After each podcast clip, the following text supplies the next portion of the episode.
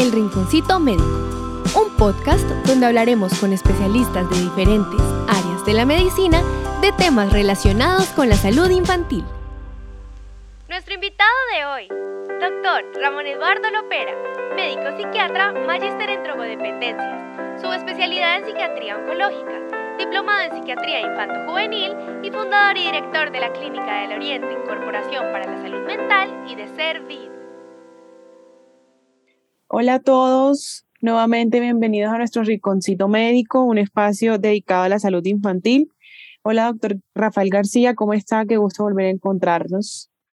Hola, querida Ivette, qué gusto verte en este caluroso lugar que nos permite conocer y nos da informaciones sobre nuestra salud infantil. Cuéntanos, hoy tenemos un invitado nuevamente formidable. Hoy a quién tenemos acá en nuestro rinconcito. Hoy está nuevamente el doctor Ramón Lopera y vamos a hablar hoy de un tema supremamente interesante, es muy frecuente, pero del que poco se habla o se conoce por parte de los cuidadores, por lo que se retrasa su diagnóstico. Entonces, doctor, hola, ¿cómo está? Eh, bienvenido nuevamente al Rinconcito Médico. Hola, Ivette, ¿cómo estás? ¿Qué has hecho? Doctor Rafael, ah, Isabela, que muy querida, está por allá ayudándonos a que el sonido nos salga de muy buena calidad. Hola, doctor Ramón. Como decía Ivette, el tema de hoy es un tema muy interesante que es el autismo. Y es una alteración, como lo dijo Ivette, no se identificaba fácilmente antes. Hoy día ya le estamos colocando más atención a esto, pero pues como es una alteración del sistema del desarrollo neurológico, doctor, cuéntenos qué es el autismo. Doctor Rafael, el autismo es un trastorno en el neurodesarrollo, justamente como le decía, es muy cercano el autismo al déficit con hiperactividad, a la discapacidad intelectual, a los trastornos de la comunicación. Es una afectación del periodo del neurodesarrollo que inicia desde los primeros meses de vida, pero que se ve más claramente entre el primero y segundo año de vida, ¿cierto? Eso, el autismo es una condición clínica que produce deficiencias en la persona, en lo social, en lo académico y en lo ocupacional, ¿cierto?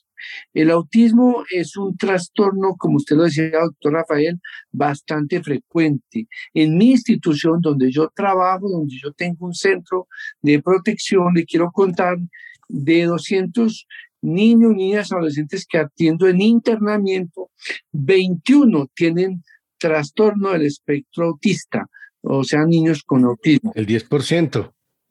El 10%. El 10% de los que yo tengo tienen autismo. Entonces, esta es una condición bastante, bastante frecuente. Y bueno, si quieren, eh, pasamos un poquito como a, hablar de en qué consiste este trastorno, ¿sí?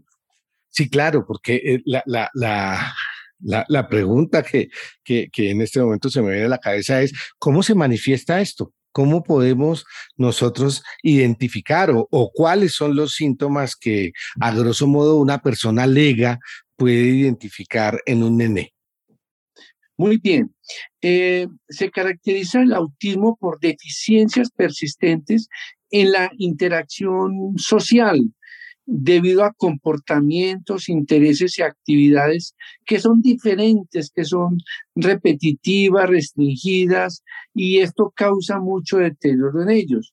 Entonces el niño con autismo tiene dificultad para hacer una interacción social, eh, tiene limitación para establecer contacto visual, eh, para mantener una conversación normal, eh, tiene dificultad para compartir los intereses, las emociones. Son niños, doctor Rafael Eibet, que son como aplanados, como uno, uno no siente como que tengan emociones, uno no los ve que lo miren a uno de frente, desvían la mirada y tienen un lenguaje casi siempre muy, muy diferente, ¿cierto? Eh, no tienen muchos eh, intereses similares a los otros niños. Eh, el lenguaje corporal es raro, es distinto. Ellos hacen movimientos estereotipados, expresiones faciales diferentes. Son niños que en general que son poco sociables y se comportan de manera extraña. Por ejemplo, para que nos entiendan en este rinconcito médico, los que nos están escuchando, un niño con autismo, uno si uno ve un niño con autismo y uno va a querer mirarlo a los ojos, no lo mira a los ojos. Inmediatamente el niño se puede dirigir a mirarle a uno los zapatos o a mirarle, por ejemplo, una correa. Ellos no, se, no miran el, lo grande de la persona, el rostro, ellos miran fragmentos. Entonces, si yo los miro para saludarlos perfectamente, ni me miran, en cambio se quedan mirando el reloj y muchos de estos niños tienen también dificultades en el lenguaje. ¿He sido claro con esto hasta ahora, doctor Rafael? Sí, sí, sí, sí, señor. Es que eh, el espectro de esto, pues lo que uno consigue o lo, que uno medio conoce es un espectro muy amplio, ¿no? Porque hay personas que tienen unos rasgos de autismo mínimos y otros que tienen unos espectros mucho más grandes. Ahora, eh, estas alteraciones, esta alteración del, del autismo, ¿tiene algún desencadenante o es, al igual que las otras enfermedades de, eh, psiquiátricas, una cuestión del azar que se le presente? Y hago la pregunta porque eh, si una persona es autista y tiene una relación y termina teniendo un niño, tendrá que tener también el niño eh, estigmas de autismo? Eh, es que, primero, sí, estos son factores biopsicosociales y ambientales, y donde finalmente no se sabe cuál es la causa del autismo. Sí sabemos que es una alteración en el desarrollo del sistema nervioso central. Y como usted bien decía, doctor Rafael, existe un espectro, es un espectro, significa que eso es como el arco iris, donde hay una gran variedad de colores y un espectro amplio donde hay los que tienen una gravedad leve a una gravedad muy alta. Entonces hoy clasificamos el autismo en tres grados, eh, grado 1, grado 2 y grado 3. Grado 1, el autismo grado 1, eh, la persona necesita ayuda porque es el niño o el joven con autismo o el adulto capaz de establecer una conversación con los demás, pero tiene dificultades en el mantenimiento de la conversación, por falta de interés o respuestas que son atípicas. El autista sale con respuestas muy, muy poco apropiadas a lo que se está hablando. Presentan inflexibilidad en el discurso, comportamientos extraños y problemas de planificación y organización para organizar como su autonomía. Eso es como un nivel uno de autismo, un autismo ligero, leve pero hay un, grado 2 donde necesitan una ayuda muy notable. Hay deficiencias notorias en la comunicación verbal y no verbal. Hay muchas más dificultades en la interacción social. Hay trastornos del lenguaje. Ellos omiten frases, presentan limitaciones para enfrentar cambios de la vida diaria, son absolutamente intolerantes a los cambios de rutina, son rígidos y eh, tienen muchas interferencias en el funcionamiento normal. Eso serían los del autismo pues de nivel 2, que necesita una ayuda notable. Y el grado 3 es los que necesitan una ayuda muy notable. Ahí es donde yo he podido ver muchos que tienen una discapacidad intelectual grave o profunda asociada. Las deficiencias en la comunicación social y verbal son ah, absolutamente importantes, de tal manera que se limita mucho la interacción social. Ahí, ahí sí podemos ver una mínima apertura a, la socialización. Y son los que, como les decía, tienen asociado una discapacidad intelectual grave y profunda. Esta alteración tiene que ver mucho con todo lo que tiene a su alrededor. Sí, con lo que tiene que ver a su alrededor. Sí, el autismo es una forma persistente de comunicación social e interacción social, eh, muy raro, muy extraño, en múltiples contextos y que lleva a unos intereses, unos comportamientos y unas actividades restringidas, repetitivas, extrañas, eh, en fin. Es muy compleja esta condición clínica del trastorno del espectro autista, del autismo. Doctor, ¿cómo llegamos al diagnóstico? ¿Cómo hacen ustedes el diagnóstico de autismo? Bueno, nosotros en psiquiatría utilizamos unos criterios clínicos que son, pues, digamos, hay un criterio que lo llamamos el criterio A, que es el criterio del déficit persistente en la comunicación social e interacción. El diagnóstico es muy clínico. Entonces, hay un criterio A, que es el déficit persistente de la comunicación social, de la interacción, es decir, que la persona no tolera el acercamiento social o hace un acercamiento social anormal, hay pocos intereses, poca expresión de emociones. Cuando uno habla con un niño o un adolescente autista, uno siente un ánimo aplanado. Eh, y como les decía, hay pobre interacción social, eh, una comunicación verbal poco, mm, poco clara, eh, no miran, no tienen muchos gestos verbales, se interesan poco en las otras personas. Un autista es como callado, como aislado, no le interesan eh, y pobre ajusta a los contextos sociales. Entonces, para resumir, Tibet, pues un criterio clínico es ese criterio A, ¿cierto? Quedó claro, el déficit persistente en la comunicación social e interacción social. El segundo es, son patrones restrictivos y repetitivos de comportamientos intereses y actividades, ¿cierto? Ellos hacen, por ejemplo, en ese criterio B y B, eh, movimientos estereotipados con las manos, con la cabeza, con los pies, hacen cosas extrañas, eh, ya te los imaginarás dándole, moviendo la mano, sacudiendo la cabeza, ¿sí? Moviendo los hombros, en fin, eso, se llama movimientos estereotipados. Hacen excesiva inflexibilidad, intereses muy restringidos. Por ejemplo, como te decía, ellos eh, no dan la mano, en fin, eh, y pueden ser hiperreactivos o hiporreactivos. ¿Qué es eso? Mira, si tú llegas a un salón de clase donde hay un niño con un autismo y tú llegas con esa chaqueta azul que tienes, pudiera sentirse calmado. Pero si tú llegas a ese salón de clases con una chaqueta roja brillante fosforescente, el niño con autismo que te ve desde la esquina del salón se puede tener una agitación psicomotora porque ellos son absolutamente hipersensibles a los estímulos. ¿Fui claro con ese criterio, Ivette? Claro que sí, doctor. Entonces, esto quiere decir que el diagnóstico no se puede hacer en una sola sesión, sino que requieren de varias sesiones para llegar a decirle tiene autismo. No, mira, uno puede cuando conoce un niño, un adolescente, con la observación tú lo ves que está haciendo movimientos estereotipados. Cuando tú le preguntas algo, no te mira a los ojos. Cuando tú le das la mano, no te da la mano. Cuando tú le preguntas, por ejemplo, cuando tiene lenguaje, tú le preguntas, oye, qué bonita tiene la camiseta. Eh, él te va a repetir, qué bonita tiene la camiseta, como repite como palabras, usa un lenguaje extraño, raro, diferente. Eh, bueno, ¿qué más te digo? Entonces el, el diagnóstico es clínico, es muy importante hacer una buena historia clínica, uno se demora varias sesiones, pero uno desde el primer momento que lo ve, uno ya sabe si puede tener un autismo. ¿Cierto? Ya de entrada, con la pobre mirada, la pobre expresión de emociones. Listo.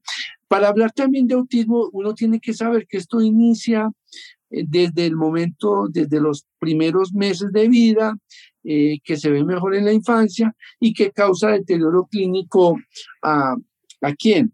Pues a él y a la familia, que sufre mucho por esos comportamientos y, ese, y esa forma de ser tan complicada. Es cierto. Ahora, hablábamos, doctor, de, de unos espectros muy grandes eh, con relación a esta enfermedad, pero hay, hay una película que marcó el hito o, o, dio el punto de partida de que la gente identificara el autismo, que fue la película de Rayman de Dustin Hoffman, en la cual era un personaje de unas características especiales, era extremadamente limpio, muy bien peinado, caminaba siempre con la misma el mismo espacio entre los pasos, movía siempre los brazos de igual manera y tenía una capacidad intelectual absurda que permitió que su hermano aprendiera, hiciera muchas cosas en los, en los lugares de juego en Estados Unidos. Ese es un espectro. Hace también otros, hace también otros años hubo otra película que se llamaba Ronnie, que era un niño que era autista y que la mamá y fue basado en una experiencia real. La mamá dejó el trabajo y dejó absolutamente todo para dedicarse a cuidar al niño que no se comportaba como un, ser normal y vivía todo el tiempo con movimientos estereotipados y después de tres años la madre consiguió que el niño saliera del autismo. La pregunta después de este par de comentarios es, ¿el espectro está en esa variedad tan gigantesca pero aunque usted nos dice que uno puede identificar de cierta manera algunas cosas, ¿cómo nosotros podemos evaluar, o sea, las personas que son muy calladas y que son muy limpias y extremadamente inteligentes tienen rasgos de autismo? ¿O las personas eh, o personas de esas características? Cuando son personas como muy extrañas y muy inteligentes, con patrones y rutinas muy, muy fijas y son muy distintos. Pueden tener un tipo de autismo que se conocemos como síndrome de Asperger. Eh, Asperger, mm, que antes se clasificaba aparte, pero que ya hoy hace parte del mismo espectro. Pero en esas en ese que usted me lo pinta ahí, doctor Rafael, puede tener un trastorno obsesivo, eh, en fin, pueden ser muchas cosas. Em, pero bueno, eh, sí, em, eh, en, resumen, sí le quiero decir que personas que son así, sí pueden tener un, un estar en el rango del espectro autista, que se conocían como el síndrome de Asperger que tiene un coeficiente intelectual normal. Porque les quiero decir también que un buen número de personas con autismo tienen discapacidad intelectual. Por ahí un 60 o un 70% de los autistas lo tienen, ¿sí? O sea que lo que uno esperaría es que un niño con autismo tenga un déficit eh, intelectual notorio con relación al, al común del resto de los muchachos de su edad. Sí, señor. La mayoría, 60-70%, sí tienen un coeficiente intelectual por debajo de lo normal. Puede tener discapacidad intelectual leve, inteligencia limítrofe o discapacidad intelectual moderada. Entonces eso sí es así. Y si tiene todos esos elementos como de autismo y tiene un coeficiente intelectual muy alto o alto, uno ya habla de un Asperger. Doctor, ¿y cómo es el manejo de estos pacientes? Sabemos que es un manejo multidisciplinario, pero cuéntenos un poco del tratamiento también. Bueno, yo voy a decirte que eh, nosotros en mi institución, eh, como son institucionalizados, pues aunque tienen el autismo eh, o el trastorno en el neurodesarrollo, pues nosotros sí los llevamos a que hagan parte de algunas actividades de neuroestimulación, los llevamos a, a que hagan prácticas de agroecología, eh, les gusta, les funciona el arte, eh, la música. Ellos cuando les gusta la música les encanta algunos eh, instrumentos en particular. Con el deporte son muy restringidos. A los niños autistas les encanta mucho el agua. Bueno, se les hace también, y como les decía, lo más importante es la estimulación cerebral, estimulación sensorial en donde se les pone como que gaten, eh, se les pone a, a, a, que amasen en el taller de panadería que tenemos, en el taller de arte. Bien, identificamos muy bien los patrones de música que les gusta, porque ellos son realmente muy exclusivos. Y si tú tienes un niño con autismo que le gusta el vallenato, y, tú le cambias el vallenato y le pones una música huasca, se te agita, no te tolera eso. Son niños muy hipersensibles a los cambios de rutina. Entonces, Un niño con autismo, por ejemplo, está en nuestro internado muy bien, muy estable, muy tranquilo y de pronto te lo llevas para tu casa a cuidarlo el fin de semana. Cuando regresas, tenemos un niño inestable, descompensado, agitado, porque ellos son de hábitos y son de rutina. Vuelvo y te digo, si tú, Ivette, eh, que eres, por decir algo, terapeuta de ese niño joven con autismo, siempre vas con tu cabello liso y de pronto vas con tu pelo corto o con tu pelo encrespado, el, niño inmediatamente lo nota y puede que establezca una relación distante, diferente contigo, ¿cierto? Entonces son muy sensibles a los cambios ambientales. Y a estos, estos niños hay que siempre anticiparles las rutinas porque son muy, muy inflexibles en eso. Doctor, y respecto a tratamiento farmacológico, ¿reciben alguno? ¿Hay algunos medicamentos para ellos?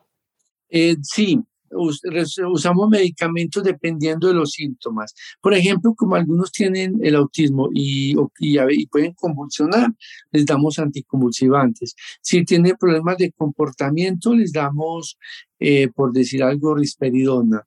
Eh, sí, pero si tienen, por ejemplo, mucha hiperquinesia, mucha hiperactividad que algunos la tienen, pues también les damos psicoestimulantes como metilfenidato.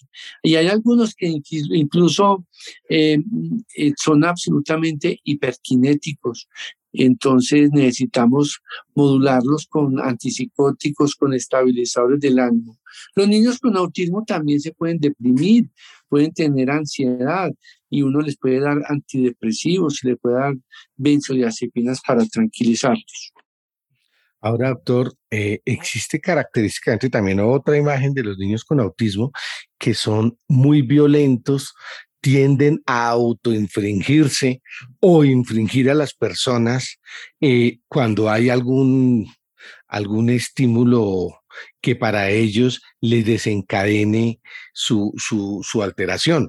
Es muy usual eh, que en el autismo existan alteraciones conductales de ese tipo? ¿Es un porcentaje muy alto? Sí, doctor Rafael, 60-70%. Uy, caramba, de los niños y jóvenes que tienen trastornos del espectro autista tienen problemas de comportamiento asociados. Eso es lo que nosotros llamamos el eclipse diagnóstico, que aparece en trastornos asociados. Ellos pueden sufrir también depresión, ansiedad, trastornos de conducta y lo más frecuente es discapacidad intelectual. Por lo tanto, mm, eh, hay que darles un tratamiento muy integral, muy interdisciplinario y saber que pueden tener mucha eh, déficit cognitivo también asociado, ¿cierto? Entonces, eh, requieren un tratamiento muy completo.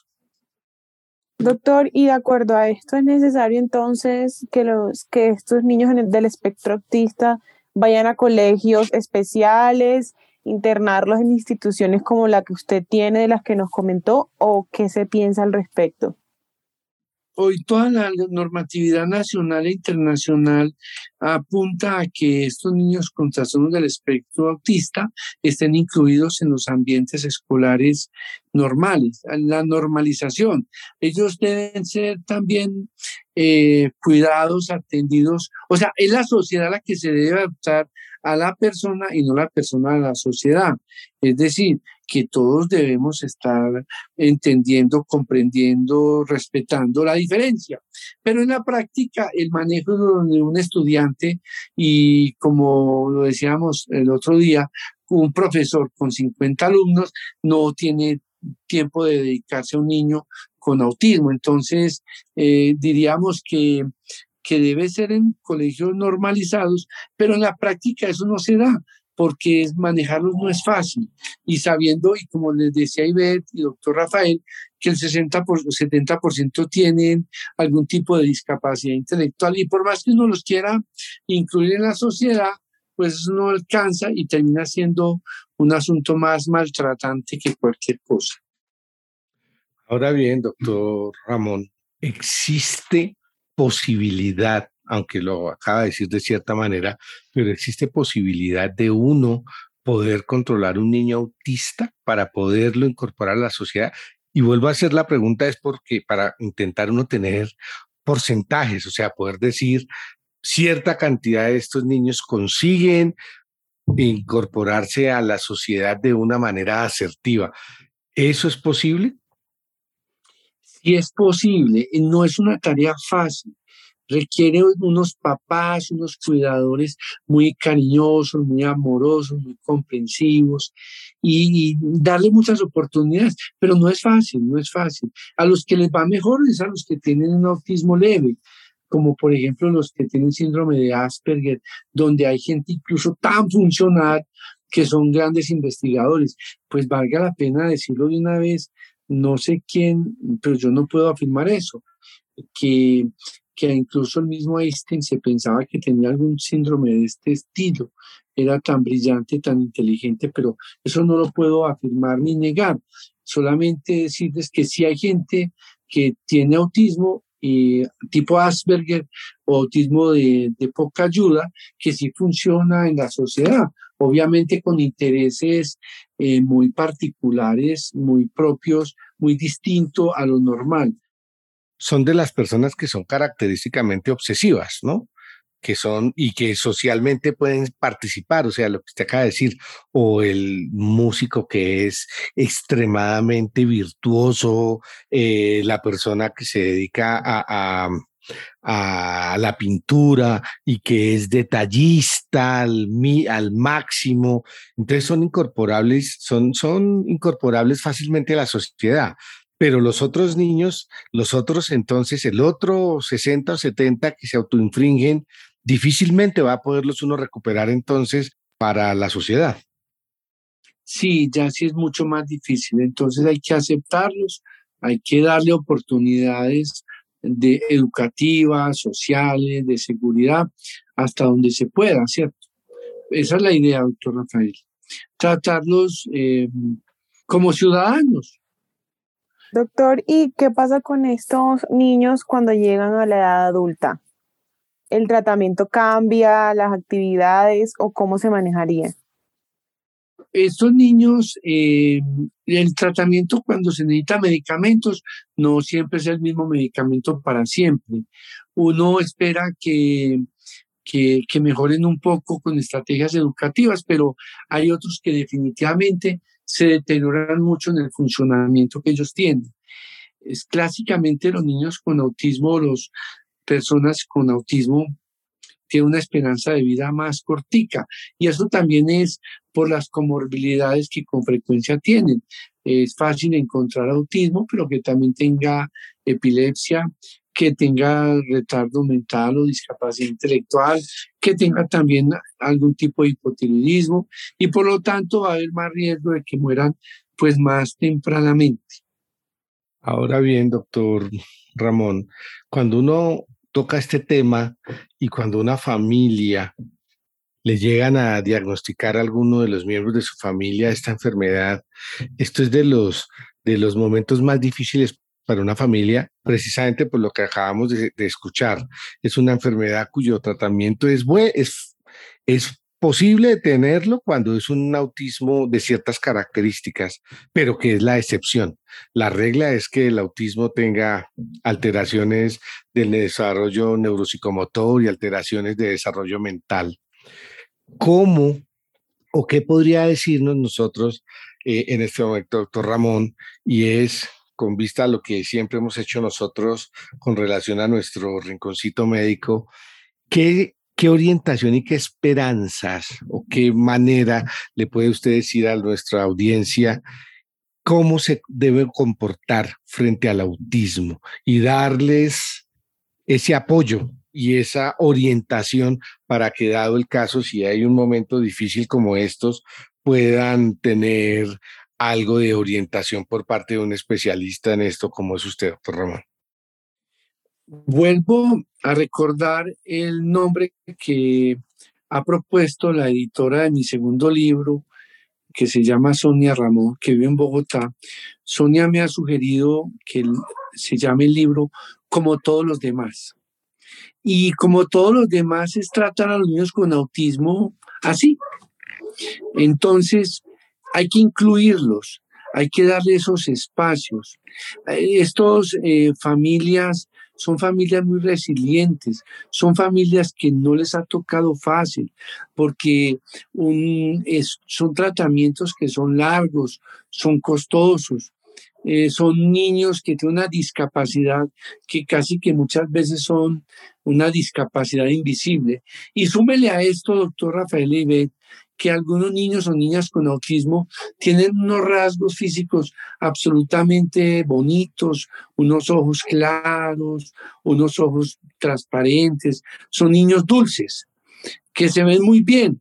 Y entonces todo el mundo cree que pues no hay que tratarlo eh, con esa manera especial que hay que tratarlos porque ellos no captan las señales sociales de la misma manera, ellos no toleran que uno pase el espacio, el límite interpersonal. Entonces hay que tratarlos como a todos los demás y hay que cuidar mucho a esas mamás y a esos papás porque realmente sufren bastante por la estigmatización. Les cierran mucho las puertas a los servicios educativos.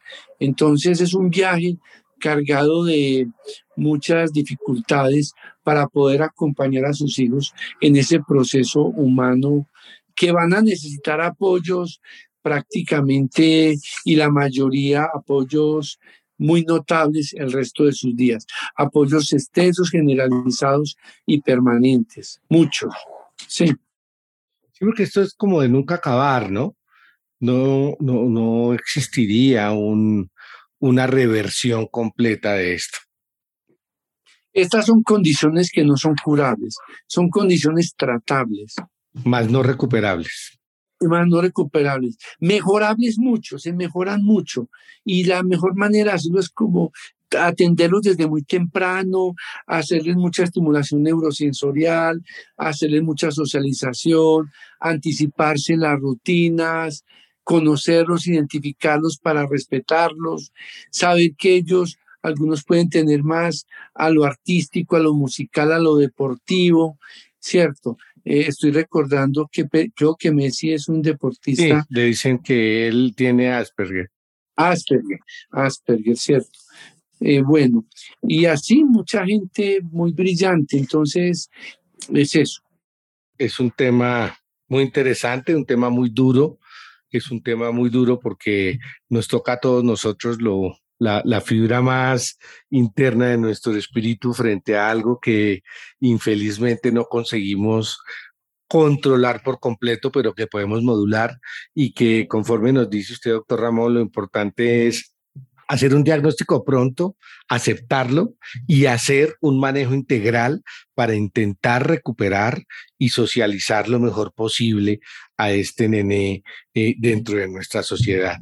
Quiero agradecerle, doctor Ramón, eh, este tiempo que ha dedicado con nosotros en este tema tan interesante que nos ha, ha mostrado y nos ha enseñado cómo poder nosotros conocer eh, este tipo de alteraciones y qué debemos hacer frente a esto. Ivette, recuérdanos por favor, como siempre, y tú tan gentil, eh, nuestras redes sociales y doctor Ramón, mil gracias. Y de nuevo, dejamos este lugar muy especial, el Riconcito, dejamos acá su espacio para que nuevamente podamos contar con su presencia y continuar conversando sobre temas tan interesantes de salud mental en la edad infantil.